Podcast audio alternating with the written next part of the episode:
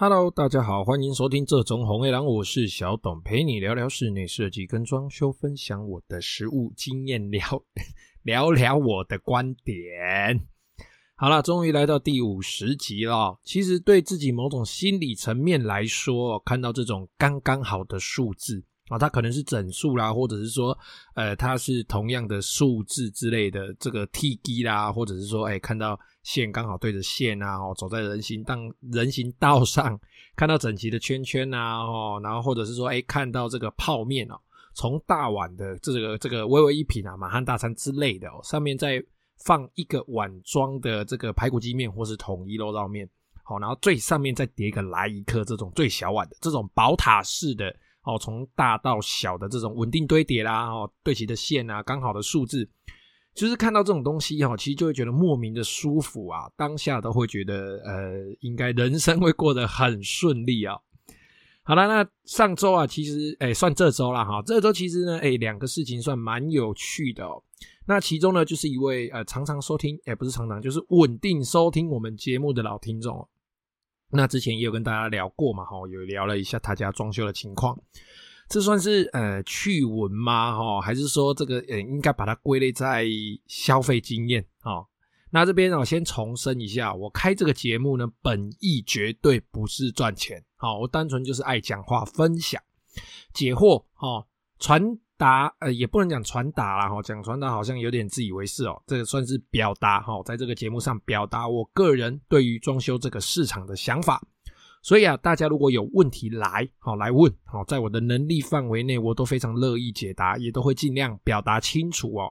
不管是打字上的、照片上的，只要我能够我能力所及，我就会尽量对事情呢有个理性好，然后有一个比较中立的解释哦，让大家可以比较。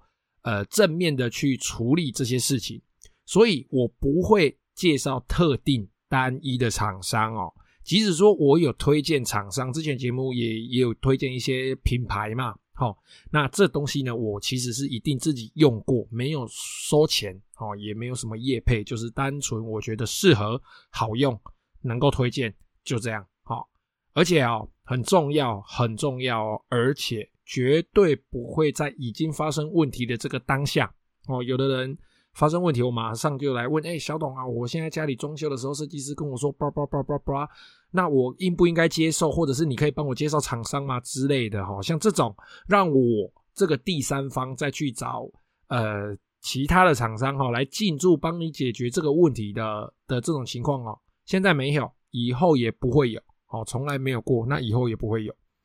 那当然了，有人会说，哎、那收听的朋友生意做不做？好，有缘分，合得来，聊得来就会做。好，合得来呢，呃，应该多多少少有些听众就也跟我见过面了。哦，合得来，我也不跟你五四三二一啦。哈，要不要收多少？呃，我要不要收钱？要收多少钱？好，都不要问。好，钱都不是问题，大家谈得来，聊得开，哦，钱都好谈。问题是大家的频率对不对得上？如果对得上，我陪你聊到深夜，我也觉得 OK。那如果频率对不上，两句话，拜拜，再见。好，好啦，又离题了。呃，那就是在你们大家如果在对自己的装修有发生一些疑义、发生一些问题的当下来问我，我都会尽力的给你们建议。哦，但是绝对不会有介绍图利厂商的行为。好，因为这种摆明的就是机掰郎，就是超级机掰的那一种。哦，比我那一天哦。我的无名指哦，被椅子脚踢到更鸡巴。对，我的脚无名指脚趾头哦，被椅子脚踢到，是椅子脚踢我哦，不是我去踢他。然后指甲翻起来超痛哦。好，又离题了哈、哦。说回来，总之啊，除非啊你已经跟原来的桶包还有原来的设计师已经完全切断，而且切得干干净净，并且结算一切的责任、一切的利益、一切金钱上的往来，通通都断干净了。好，然后你没有资源，没有能力，你也找不到人可以处理这些麻烦的问题。哦，那可能可以斟酌情况，哈，考虑看看。我会先给你建议。那真的没有办法的话，不见得我本人会出现，或者是我，我可能会请你，诶，可能去找谁，他或许可以，某某人可能可以提供给你更棒的解决的方式。好，这一类的尽量，因为我们不想要让人家落人口舌啊，哈，不想要。做这些啊，仿佛我是在抢人家工作哈，这种行为啊，那我想我的建议呢，大多数还是能够相对有效的解决问题哦。但是，呃，前面提到嘛，哈，我跟这位我们长期收听的老朋友啊，他的状况啊，其实整个过程是相当相当的精彩。那之后呢，我会跟他再多聊一些，好，然后征求征求一下他本人的同意。那之后应该可以用匿名的方式来跟大家分享哦。那这个装修案它本身出现了哪些问题？那对于业主本身啊，或者是说，呃，如果你本人是设计师的话，我们应该怎么样提前预防？有哪些事情我们是应该要做的，而不是怕麻烦就不做？那可能到后面还会再产生更多更多不必要衍生的麻烦哦。那哪些事情是能够做得好预防的？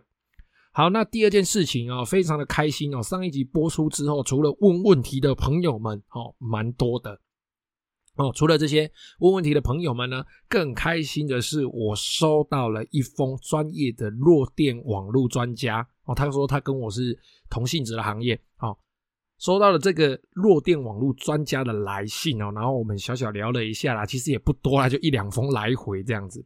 很专业，超棒！那学到了更多更多的细节，更深入的东西。当然，这个可能对一般我们收听的朋友，那如果听这些东西，他可能就是哈喜爱困，真假无聊，比上课还无聊，因为不是自己想学的。但是其实光我自己跟哎、我的听众，其实我觉得光这样子聊天哦，大概就可以感觉到说，哎、欸，我们光是来回这一两封的 email。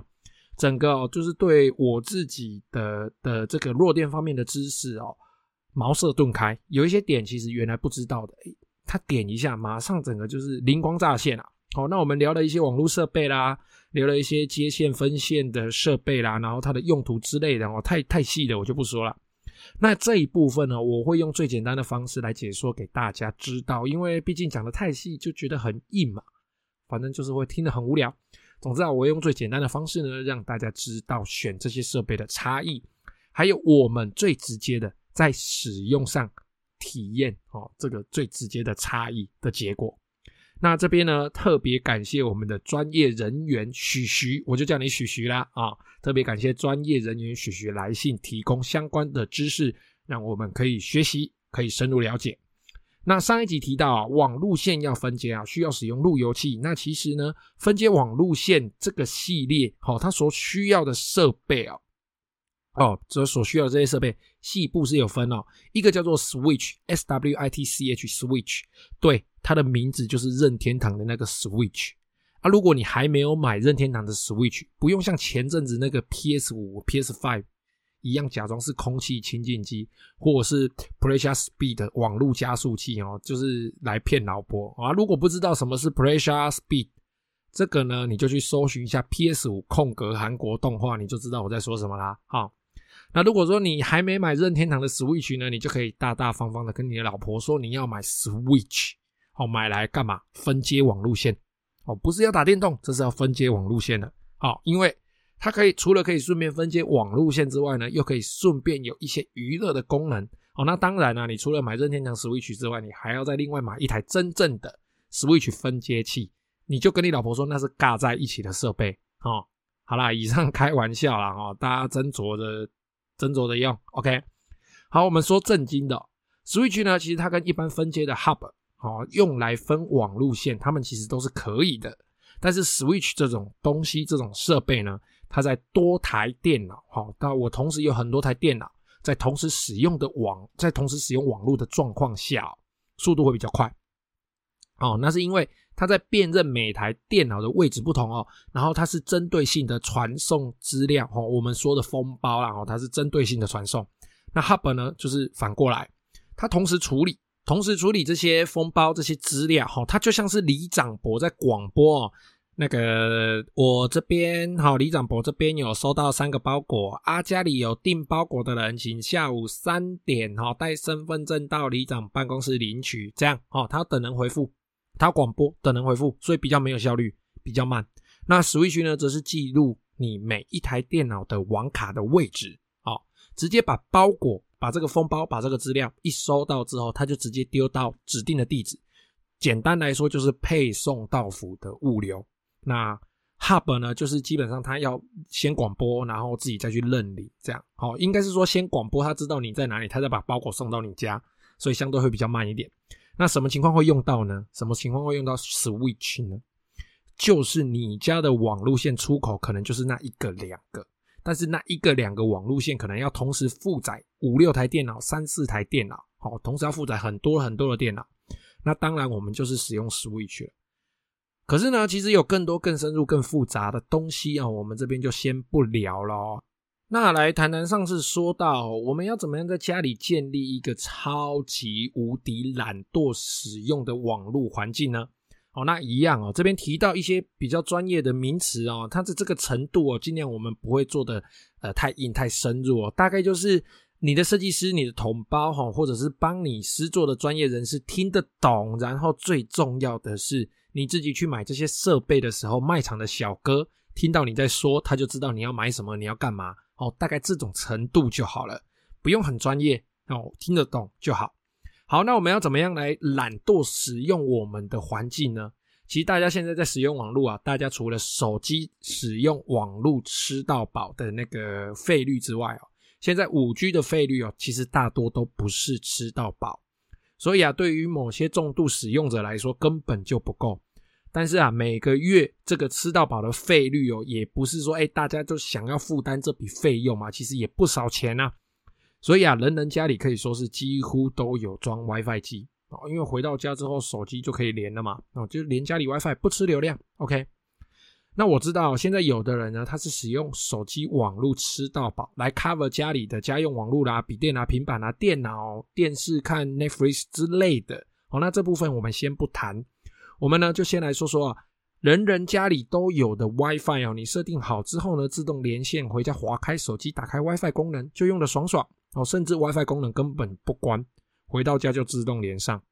但是问题来了，有的人哦，家里频数大，啊，客厅有 WiFi 讯号，但是卧室没有，或是呃很弱、超弱，看个影片的点嘞延迟那个画质又不好，想要打个游戏那个，然后又被队友当雷包这样。那在厕所呢，可能也没讯号，大个便看手机也不干不脆。本来看五分钟的影片就可以把大便拉得干干净净，结果现在没网络。只能在那边当个沉思者，然后纠结，然后便秘这样，不然哦，就是卧室装一台 WiFi 机，客厅装一台 WiFi 机，小孩房间再装一台 WiFi WiFi 机，厕所外面再装一台 WiFi 机，整个家里一直装，一直装，一直装，然后装一堆什么两天线、三天线、四天线，天线越来越多，收讯也没有比较好，搞得很像在从事间谍活动哦。然后啊，在客厅耍废完之后呢，哎，滑影片、滑手机，滑完之后进房间要睡觉。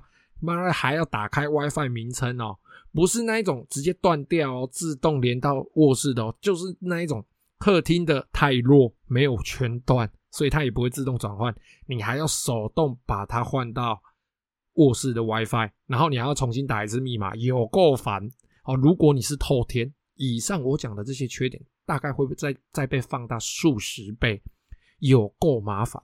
那这个时候你需要的东西。就是 Mesh 系统，，Mesh，M E S H。简单来说啊，Mesh 系统是一种网状的无线网络系统哦。它就是呢，把你家里面哦，你就设置好几台 Mesh 的设备，你就会拥有覆盖整个家里哦，甚至整栋透天的无线网络网。无线网络网哦，它就像是一张网子一样，把你家整个都罩住哦。那你会想说，靠腰啊，不就跟你上面说的多装几台 WiFi 一样吗？到底有什么不一样？哦，我跟你讲，差多了哦。设置 WiFi 的地方呢，大家都知道，放那一台无线基地台哦，它本身就必须要有电嘛。哦，那再来，你那个地方一定要有一条网路线，咔，插在它的屁股上，这样子你才能够从那一台 WiFi 发射网路。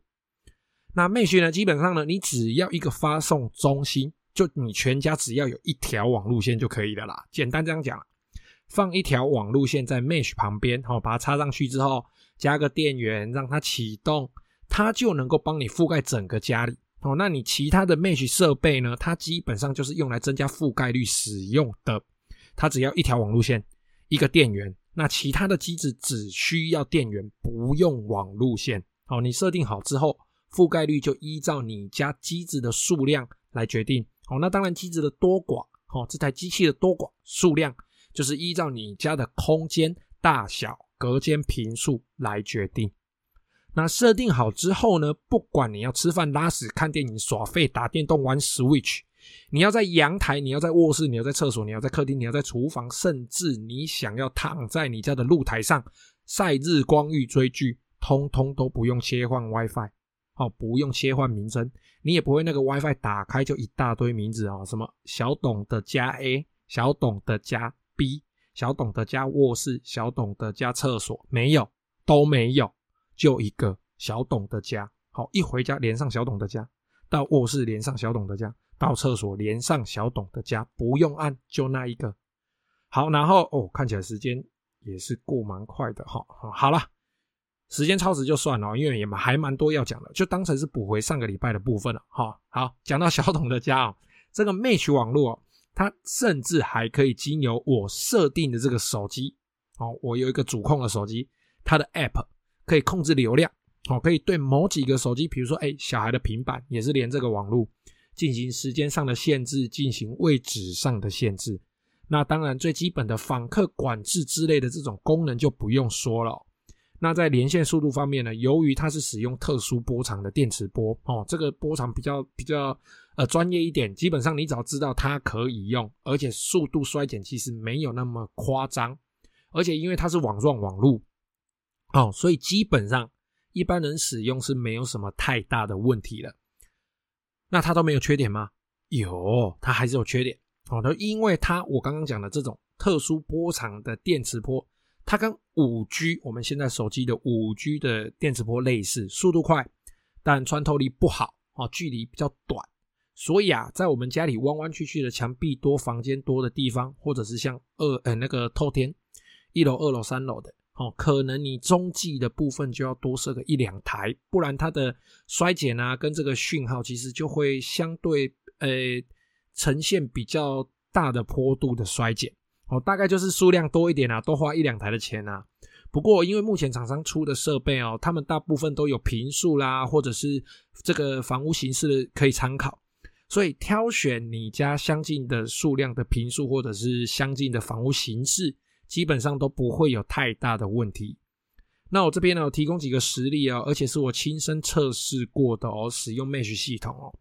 第一个，它是三房哦，大概在二十八坪左右哦。然后室内呢，它都是使用砖墙的隔间哦。那砖墙跟 RC 隔间有一个最大的不一样，RC 钢筋混凝土隔间，它造成讯号衰减的部分会比较严重。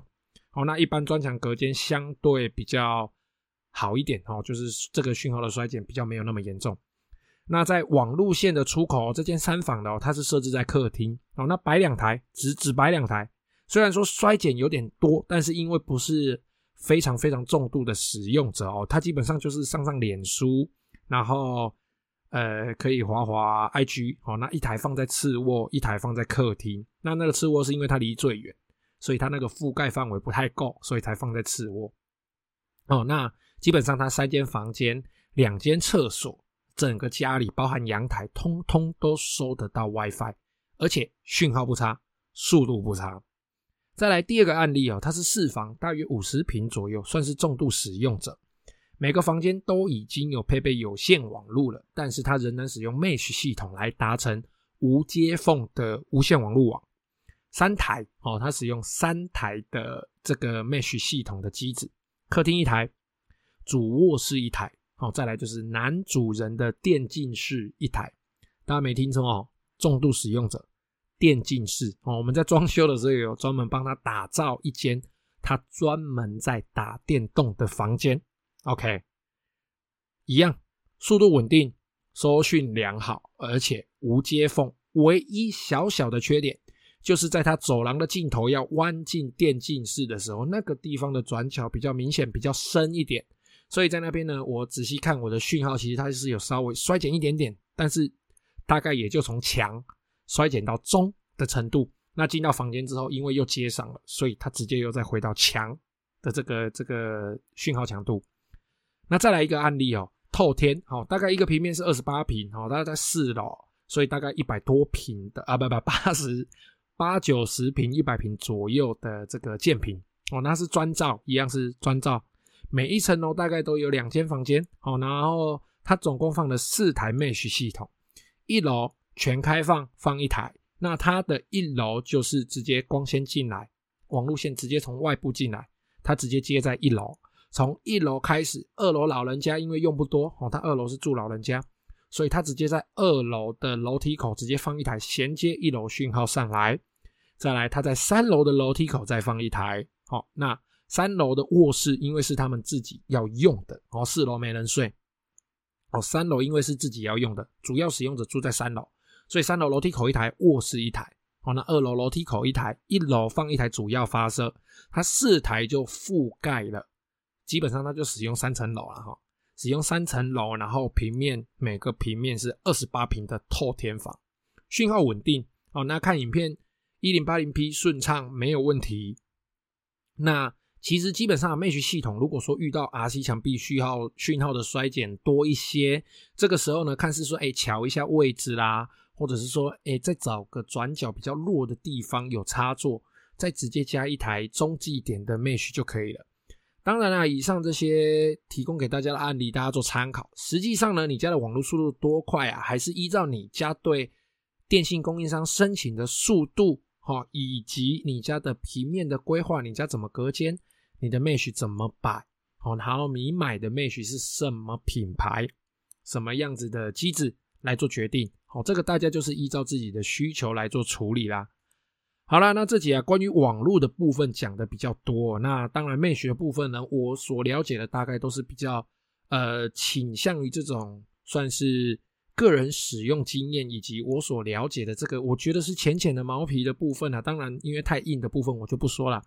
那也相当欢迎啊，专业人士来信来讯聊天，指正我的错误，或者是说我们来交流一下相关的知识哦。因为如果说我哪天哪一边有说错的啊，也希望专业人士来指正一下，我才可以更正这些错误，这更正这些错误啊！一直吃螺丝 哦，好啦，那其实呢，不限于网络啦哈，什么样的问题都可以，什么样想指正的都可以。那这期节目就先到这边哦，一样又二十几分钟了，希望大家不会想睡。好啦，那有任何问题呢，欢迎加入我的 IG 或者是脸书搜寻这种红 A 狼私讯我。如果你是 Apple Podcast 的用户呢，也欢迎在评论区留下你的问题，我会非常乐意为你解答。好，谢谢各位的收听，这期节目先到这边，拜拜。